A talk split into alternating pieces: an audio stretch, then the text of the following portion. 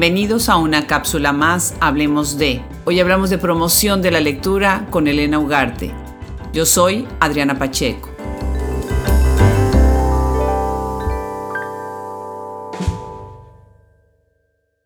Hoy hablamos de uno de los temas más importantes en lo que respecta a animar a más niños a convertirse en lectores. Y para esto nos acompaña Elena Ugarte, quien es fundadora y directora del programa de fomento a la lectura pie de página desde hace más de 11 años.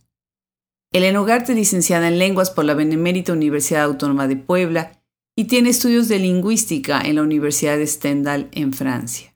Su proyecto Pie de Página tiene presencia en más de 60 colegios anualmente a través de ferias de libro, llegando así a miles de niños, principalmente en los estados de Veracruz, Estado de México, Tlaxcala y Puebla.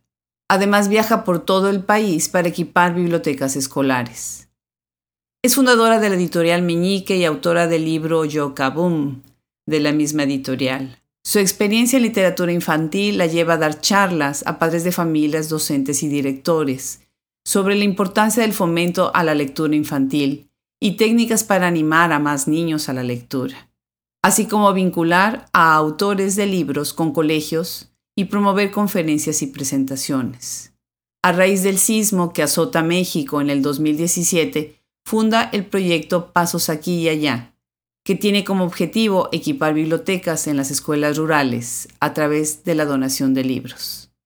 Hoy en Hablemos de vamos a hablar con una especialista en lectura para los niños. Y me da muchísimo gusto que en esta conversación, ustedes saben muy bien que hablemos de este platicar de un tema importante que esté relacionado con la literatura. ¿Y quién más para hablar de libros para niños que Maleni Ugarte? Muchísimas gracias, bienvenida Maleni. Muchas gracias a ti, Adriana. Platícame un poquito, yo en algún momento he escuchado esto de gestor de la lectura y ahora hay gestores de muchas cosas, ¿no? Y se, se hacen gestiones de muchas cosas. ¿Qué sería un gestor de la lectura? ¿Existe? Sí, un gestor de la lectura es básicamente alguien que promueve la lectura, que fomenta la lectura y pues es básicamente eso. Y tú empezaste a hacer la gestoría de la lectura en, principalmente con editoriales o con escuelas o de manera independiente con particulares. Todos los anteriores. Yo hago ferias de libro en escuelas desde hace 11 años. Eh, tengo un programa de fomento a la lectura que se llama Pie de Página. Pie de Página realmente, bueno, el objetivo es promover la lectura en los niños, niños y jóvenes. Trabajamos con las editoriales y hacemos las ferias de libro en las escuelas, en los colegios y, y con las familias también.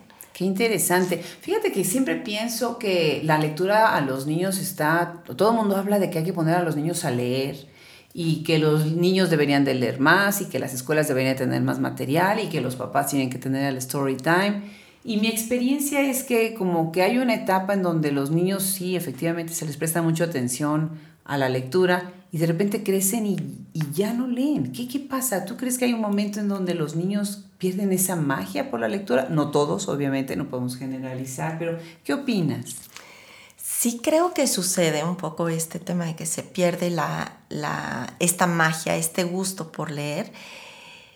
Y siento que somos más los adultos que les truncamos ese, ese gusto por la lectura. Porque, eh, bueno, mi experiencia es que todos los niños, o me atrevo a decir, pues sí, casi todos los niños les encanta leer. O sea, les encantan los libros, les atraen muchísimo. O sea, desde todos los niños que llegan a las ferias del libro se maravillan de ver tantos libros. Es como si llegaran a una dulcería. De verdad, eh, se encantan con los libros. Eh, hoy día hay una variedad impresionante de literatura para niños y hay muchísimos autores, muchísimos ilustradores y hay muy buenas propuestas. A los niños les gustan que les cuenten cuentos. ¿A quién no?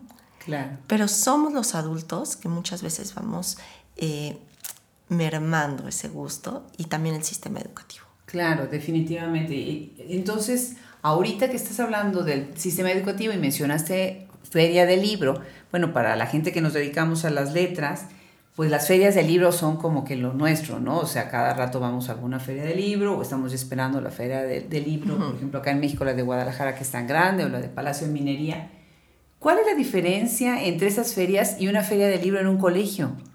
Porque tú organizas ferias de libro. Sí. ¿Qué es una feria de libro en un colegio? Eh, es un espacio cultural en el que se fomenta la lectura.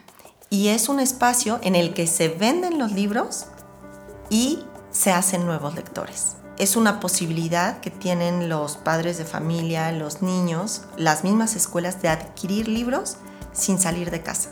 Y a mí me parece una maravillosa opción porque la realidad es que nuestras librerías en México son muy poco visitadas. Hay un gran porcentaje de la población que jamás ha pisado una librería en, nuestro país. El hecho de que la librería vaya a tu escuela, a la escuela de tus hijos, es una buena opción para adquirir libros. Eso me parece muy interesante porque ahora estás conectando otro tema que son las editoriales.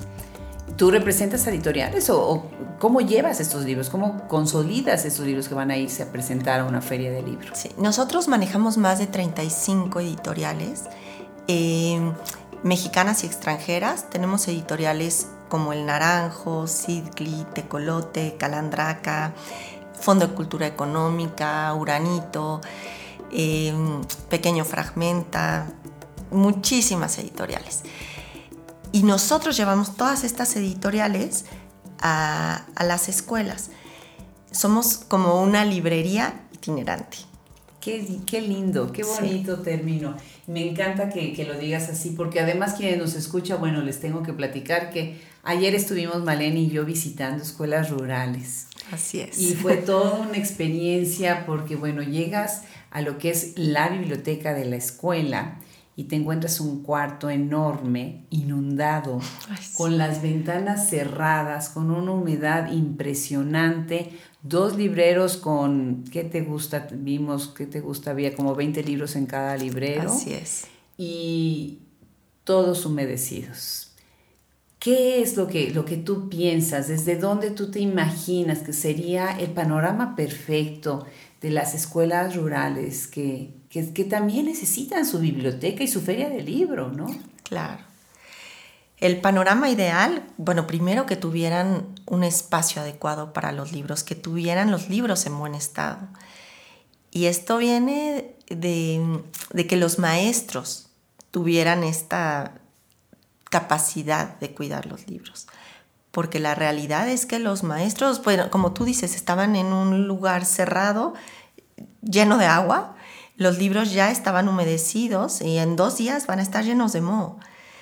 Entonces, son los maestros que los tienen ahí, ¿no? que no los han sacado, que, porque dicen, bueno, no es tan importante que...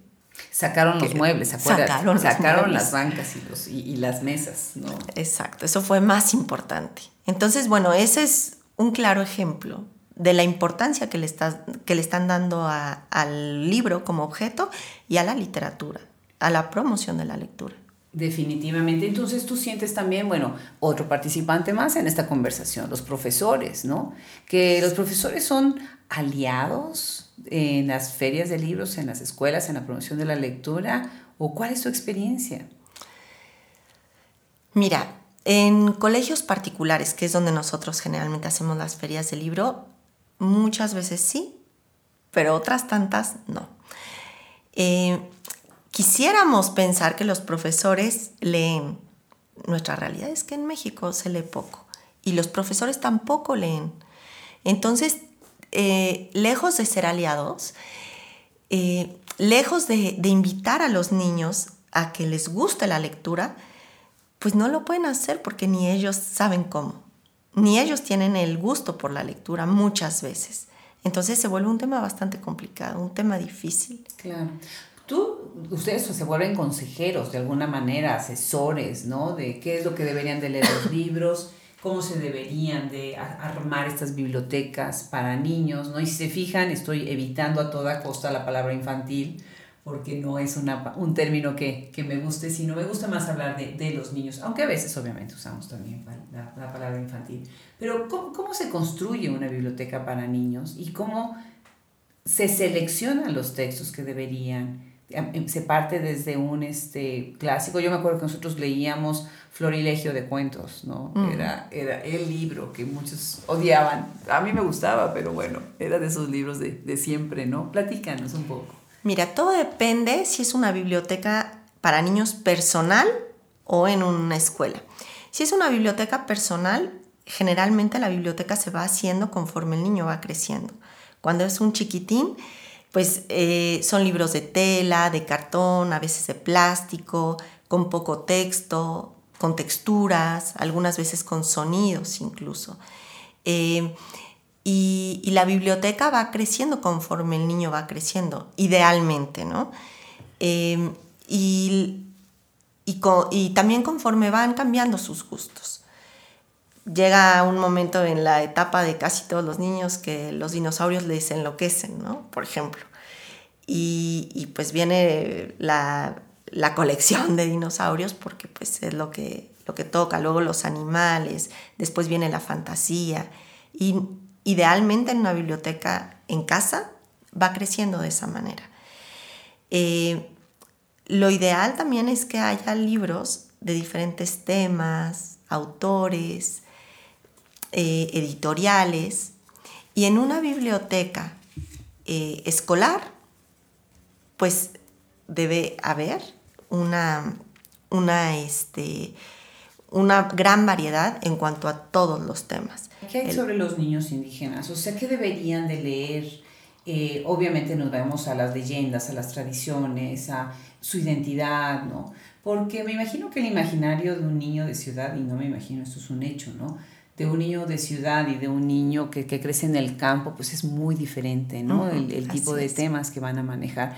Eh, en, tu, en tu experiencia dentro de la promoción de la lectura, ¿tú crees que también hay textos para, los niños indígenas que las editoriales están promoviendo también? Pues, ¿Qué lectura deberían de tener ellos? Sí hay, incluso hay eh, eh, algunos libros en diferentes lenguas. Eh, hay en totonaco, en náhuatl, en mixteco, libros infantiles. No hay demasiados, pero sí existen. Hay algunos que vienen incluso en, ambos idiomas, vienen en, español y en, en alguna otra lengua. Y el tipo de libro, hay veces que sí llega a ser diferente que vienen un poquito más aterrizados a cuestiones del campo, por ejemplo. Claro, definitivo. Que yo creo que lo ideal es que, que no, no, no, los marginemos aún más, que también en, en, las comunidades rurales tengan acceso a los mismos libros que tienen en, en, en la ciudad. Claro, la imaginación de los niños es, es, muy amplia, ¿no? Y tú tienes, tú eres licenciada en lenguas por la, por la Universidad Autónoma de Puebla. Así es. Y tienes estudios de lingüística en Francia. Así es. Entonces tienes también, pues, estos, el manejo de estos dos idiomas. Me, me imagino que ha de haber muchísimo libro bilingüe, ¿no? También eh, que puede, los niños que leen en dos idiomas, en varios idiomas, ¿no? En tu experiencia en México se está pensando y se está trabajando traducciones eh, o manejo de ediciones bilingües para niños? Bilingües no hay tantos. Hay, pero no hay tantos. libros traducidos hay muchísimos, muchísimos. O sea, hay de los libros que, de los más famosos que leen los niños, los autores muchas veces son extranjeros. Claro, regresamos a los hermanos Grimm, ¿no? Y a, sí, a los cuentos clásicos. y mira, qué bueno que tocas el tema de los clásicos, porque mucha gente, bueno, nosotros, cuando empezamos a leer, generalmente empezamos con los clásicos, porque era el, el sistema, era el modo de, era lo que había además, no había gran variedad. El problema es que se sigue haciendo. En muchas, muchas familias, muchas escuelas de los primeros libros que les dan a los niños son los clásicos. Y es como que, bueno, pues porque lo tienes que leer, porque es un clásico, porque es un libro obligado. Y la realidad es que no siempre es un libro obligado. Hay veces que no les encanta, hay veces que pueden empezar con otras, otros libros, con otros temas, para ser atrapados, para que, para que el libro los atrape. Y posteriormente seguramente que leerán clásicos. Claro. Y además tenemos magníficas escritoras que escriben libros para niños preciosos, así que bueno, pues también hay que darles la oportunidad. Algo que me parece muy interesante es la relación también de los padres con el mismo texto, ¿no? Mm. Cuando yo he trabajado con, comunidades eh, tratando de animar a las mujeres, sobre todo en las, comunidades en, Estados Unidos, a que les lean el story time ¿no? en la noche, ¿no? que es mucho la costumbre americana. Una de las cosas que les comento es que los niños cuando entran al colegio, a, a maternal, que en la diferencia entre los niños americanos y los niños mexicanos es que tienen muchísimo más tiempo ya de lectura previa antes de entrar al colegio y los niños ya pueden hacer procesos de abstracción muy interesantes en su cerebro porque ya han tenido esa conexión con el libro, ¿no? Así es. Y nosotros, bueno, nuestra tradición mexicana, estamos más en la cuestión, pues, de la leyenda, de lo que es la tradición oral y de que nos contaban, a mí me acuerdo mi abuelita en la cocina mientras cocinaba, es cuando me contaba los cuentos, ¿no? Me acuerdo muy bien, casi, casi siempre eran de fantasmas, ¿no? La llorona y todo eso, ¿no? ¿Tú pensarías que las nuevas generaciones de padres están más conscientes de la importancia de la lectura? Para los niños desde muy temprana edad? ¿O es nada más como una moda? Sí hay más conciencia, pero también es una moda, ¿sabes? Hay papás, bueno, nosotros tratamos con padres de familia todos los días, porque hacemos muchísimas ferias durante el ciclo escolar. Y muchas veces los papás se acercan y viene el niño de, preescolar, de maternal, y dice, no, no, no, pero ¿para qué te voy a comprar un libro si todavía no sabes leer? Hoy, hoy. Sucede todavía sucede. Eh, es cada vez menos, sobre todo porque, bueno, la labor que viene haciendo pie de página es eh, recurrente en las escuelas. Entonces ya nos conocen, los papás ya saben que va la feria del libro y los niños ya empiezan a tener más libros en casa. Hay papás que se han acercado y nos dicen, bueno, es que todos los libros que tenemos en casa son de pie de página, porque es donde los compramos. Y te repito, de verdad las librerías son poco visitadas en general. Sí, sí, sí. Sí, hay, sí existe más conciencia. De pronto me da la impresión, como te digo, que sí llega a ser un poco moda, como que bueno, es que todas las mamás están ya leyendo eh, a los niños en la noche y, y, entonces pues hay que, hay que hacer lo que los otros hacen. Pero eso es una moda maravillosa. Claro, definitivamente. Otra cosa que también es importante es, ahora que se ha hablado tanto de los derechos de los menores y de los derechos de los niños, hay varias propuestas en donde se dice que uno de los derechos de los niños es la lectura. Primero que sepan leer, cada vez bajar más el número de niños analfabetas, que desgraciadamente en algunos países pues es alto. México ha bajado muchísimo sus porcentajes de analfabetismo, ¿no? Por ejemplo, acá estoy viendo una estadística que en los últimos 15 años de 5.1 millones de personas se bajó a 4 millones y obviamente se, espera que se erradique por completo el analfabetismo. Pero por otro lado, en estos derechos que se está hablando del menor, pues a veces tienen otras prioridades, ¿no? Entonces, pues la lectura no va a ser una de ellas. Y la UNESCO se ha metido, no sé si sepas más o menos de estos programas, que es precisamente, por ejemplo, Education for All, Literacy for Life, ¿no? Porque el tener niños que leen es fundamental para tener adultos que puedan abstraer y entender pues, lo que es la letra escrita. Y no nada más hablar de niños que tengan una lectura funcional, sino de una lectura verdaderamente profunda y analítica. ¿Qué, qué opinas y qué sabes de estas tendencias acerca de pensar en, la lectura como un derecho de los niños. Sí se está hablando mucho de este derecho. Creo que lo han enfocado un poco al de que puedan decodificar el texto. Y creo que todavía estamos un poquito lejos de que se haga real un, gusto por la lectura, porque no es lo mismo saber leer a ser un lector y poder eh, tener este, esta pasión o este gusto por la lectura. Creo que todavía estamos un poco lejos y es que el sistema educativo en nuestro país lamentablemente ha hecho que, que, que no se promueva de la manera adecuada. Se ha hecho en las escuelas que sea una obligación. La CEP tiene este em, programa de contar las palabras por minuto. No, es que eso no, de ninguna manera te va a hacer una persona lectora. Claro que vas a saber leer más rápido, pero no existe ahí el gusto. No están fomentando el gusto por la lectura. Y lo importante es que se fomente el gusto por la lectura y solo se va a fomentar con el ejemplo y con tener libros. Claro. Las escuelas tienen que tener una buena variedad de libros, tienen que tener espacios adecuados tienen que tener gente preparada también. Y ahí es en donde yo, bueno, me quedé encantada con tu propuesta de pasos aquí y allá, que se me hizo maravilloso, porque ahorita que estás diciendo, pues la idea es que los niños tengan libros en las escuelas, porque si no los tienen, y eso la CEPA hace un trabajo excepcional haciendo una distribución, impresión de libros, pero obviamente siempre hay carencias y faltan textos. Platícanos, ¿qué es Pasos aquí y allá? Mira, Paso aquí y allá es un programa que estamos implementando recientemente. Eh, la idea surge después del sismo del 2017 luego que como tú sabes hubo muchas comunidades que fueron pues devastadas por el sismo y las comunidades rurales fueron las más afectadas.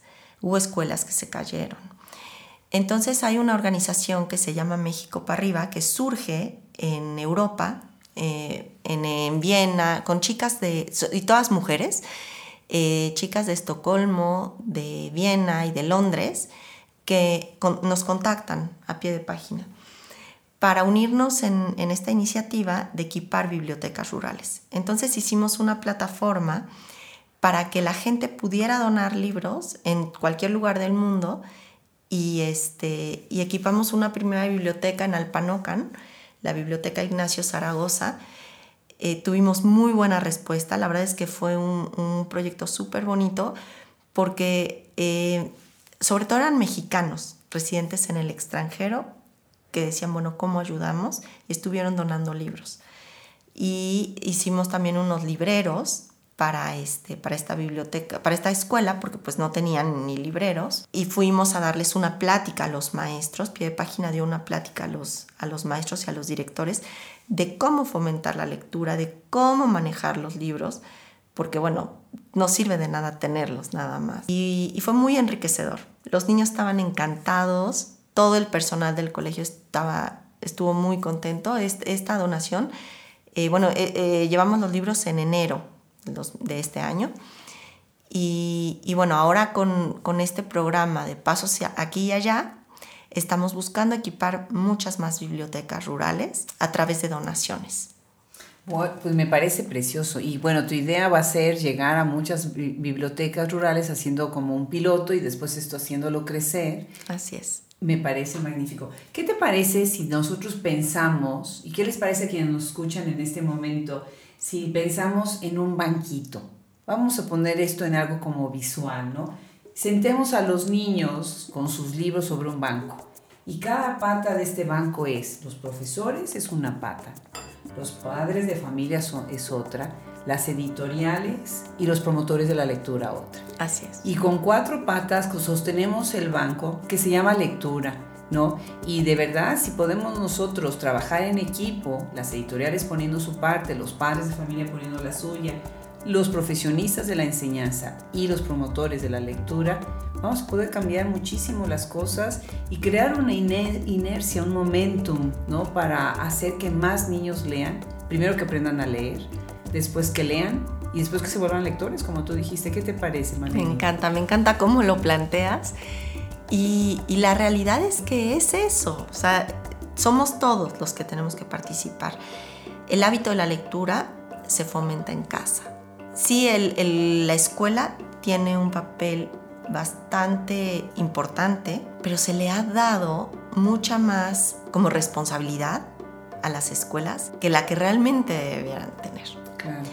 Somos, es en casa, es en casa que se fomenta la cuando, cuando, mencionas casa, yo siempre pienso, bueno, es las casas de mujeres trabajadoras, de familias trabajadoras, de familias rurales, siempre están en mi imaginario, ¿no? Y la gente que tiene que estar sobreviviendo el día a día, obviamente va a tener que poner a un lado, pone a un lado lo que es el ejercicio de la lectura. Sin embargo, yo muchísimas veces he visto en el transporte colectivo, por ejemplo, pues van las mamás, van leyendo y muchas veces pues en la noche tratan también de cumplir esa función. Ojalá en algún momento también nosotros podamos enfocar estos grandes proyectos de lectura a, a, todas las, a todas las capas de nuestra sociedad, en todos los aspectos, no nada más en lo urbano, sino también en lo rural. Y tu proyecto definitivamente va, va a abrir eso, subir al banquito a los profesores, ¿verdad? Porque muchas veces ellos también tienen una carga de trabajo tan grande, con grupos tan grandes de alumnos, que como tú dices, a veces no pueden ni leer ellos mismos porque tienen su propia vida atrás, ¿no? Maleni, pues no sé con qué quisiera cerrar, nos encanta esta conversación de algo tan fundamental que es la promoción de la lectura. Muchas gracias, Adriana. Pues mira, eh, fíjate que sí me gustaría cerrar con esto, que las escuelas, y bueno, más bien las familias, lo que dicen cuando, cuando tú le preguntas a, a alguien, a algún papá, ¿por qué no leen ¿por qué no le, lees a tu, a tu hijo? Generalmente eh, las respuestas son estas, por falta de tiempo y porque los libros son caros. Yo a, veces doy pláticas a los papás en las escuelas sobre el fomento a la lectura y siempre empiezo leyéndoles un cuento. Cuando termino el cuento, eh, les digo, ¿se dieron cuenta cuánto tiempo me tardé en leerlo? Y generalmente, bueno, se sorprenden al saber que son entre 3 y 5 minutos. Entonces les digo, ya ven, este, el tiempo deja de ser una, un pretexto, ¿no? Y, y el, el, hecho de que los libros sean considerados caros en nuestro país también va muy de la mano con el valor que les damos. Hay libros de todos los precios. Y por supuesto que hay, pues hay familias que no tienen ni siquiera este, un poco para, comprar un libro, ¿no? Que tienen que decidir entre comer este, y el transporte y demás y comprar un libro. Entonces, pues al final la decisión es obvia. Eh, sin embargo, eh, siento que muchas veces es el, el, pretexto, porque es el valor que le estamos dando a la literatura. Eh, en alguna ocasión, el gobierno del estado nos invitó a participar en una feria de libro y llegaban los papás, llevamos libros muy económicos de 25 pesos algunos, y llegaban los papás, no, está carísimo, y ni siquiera dejaban tocar los libros a los niños, no, no, no, es muy caro, no, lo puedes, no puedes acceder al libro, pero con una bolsa de papas que costaba 20. entonces, ahí es cuando a mí me queda muy claro que es muchas veces, no siempre, repito, pero el valor que le damos a la, a la literatura. Maleni, pues muchísimas gracias por asesorarnos, por ilustrarnos y sobre todo por el trabajo. Felicidades por el trabajo de lo que estás haciendo. Tienes tantos años ya promoviendo la lectura, cada vez teniendo más editoriales en, pie de página, visitando más escuelas, tocando el alma y la imaginación de tantos niños. Y ahora, bueno, con tu nuevo proyecto Pasos aquí y allá, pues vas a llegar a lugares donde 25 pesos es muchísimo dinero y lo que se necesita es que la gente que sí puede donar 25 pesos, ¿no? O lo que sea necesario, lo haga porque es nuestra obligación también compartir este gusto por la lectura a los que nos gusta leer para entusiasmar a los niños a que entren, se suban al banquito. Claro. Te agradezco a ti, Adriana, el espacio y la enorme oportunidad que me das de llegar a mucha gente que, que escuchen sobre este proyecto y que hay gente que está haciendo cosas, ¿no? Claro que sí, pues muchísimas gracias, Malenia. Gracias a ti. Hablemos de son cápsulas breves que tocan temas relacionados con la literatura, la cultura y la sociedad, como parte del proyecto Hablemos Escritoras Podcast. Y se despiden de ustedes Fernando Macías Jiménez, edición y producción, Andrea Macías Jiménez, social media, Wilfredo Burgos Matos, colaborador, y una servidora, Adriana Pacheco. Los esperamos hasta la próxima.